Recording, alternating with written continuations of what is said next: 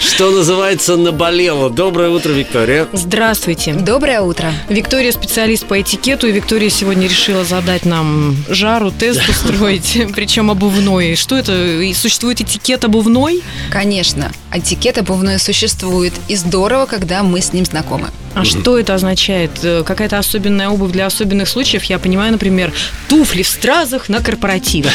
Да, туфли в стразах на корпоратив – это допустимая ситуация. Но когда туфли в стразах в офис, на переговоры, когда мы говорим о какой-то консервативной бизнес-среде, будь то банки или какие-то подобные учреждения, там, конечно, это недопустимо. Как вы думаете, почему? Там дресс-код. Главным образом, наверное, чтобы не отвлекало посетителей. Дмитрий, да, абсолютно прав. При этом не только посетителей, да, но и коллег, потому что я напомню то правило, в деловом мире мы прежде всего м, профессионалы, мы прежде всего специалисты, а потом уже там женщины, дамы и подчеркиваем свои какие-то гендерные Ну, особенности. каждая женщина и дама старается каким-то образом обойти деловой дресс-код, даже на работе со строгим дресс-кодом. Я знаю, что если тебе не выдается форменная одежда а солдат российской армии, а просто написано белая юбка, черная блузка или наоборот черная юбка, белая блузка и темные туфли, то девушки уж тут изощряются. Если белая блузка, она будет с вышивкой, бант какой-нибудь немыслимый. Девочки стараются, но мы же девочки. А куда туфли со стразами носить? Где угодно после шести вечера вы можете носить свои То прекрасные есть до туфли со шести вечера стразами. нельзя? Ну, если вы работаете в корпоративной среде. То есть вы можете это делать. Вам никто, и- если у вас нет строгого дресс-кода в компании, У нас да, нет.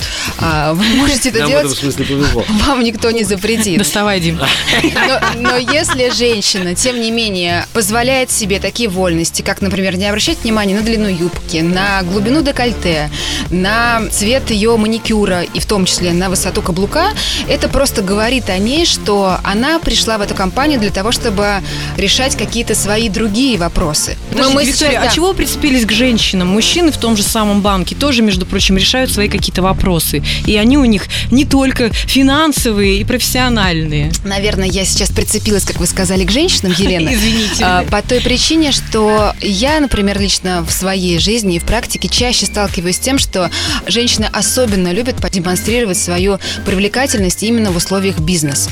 Мужчины, они, да, иногда можно и в банке встретить сотрудника в розовой рубашке.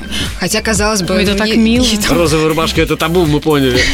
это мило, но насколько это говорит о человеке, что ему можно доверять? Вот э, насколько он серьезен? Смотря какой оттенок розового он использует. Ну, давайте обратимся к специалистам по имиджу и стилистике. Наверняка они нас тут сориентируют. Да, Виктория, мы поняли, что розовую рубашку, туфли в стразах в офис нельзя, нужно Декольте, короткая придерживаться. юбка. Ну, как-то как-то а ты просил? скучно уж совсем тогда пол- Ну получилось. да, После кстати. шести вечера, пожалуйста. Решайте свои деловые вопросы, но уже не на работе. Виктория, спасибо большое. Спасибо.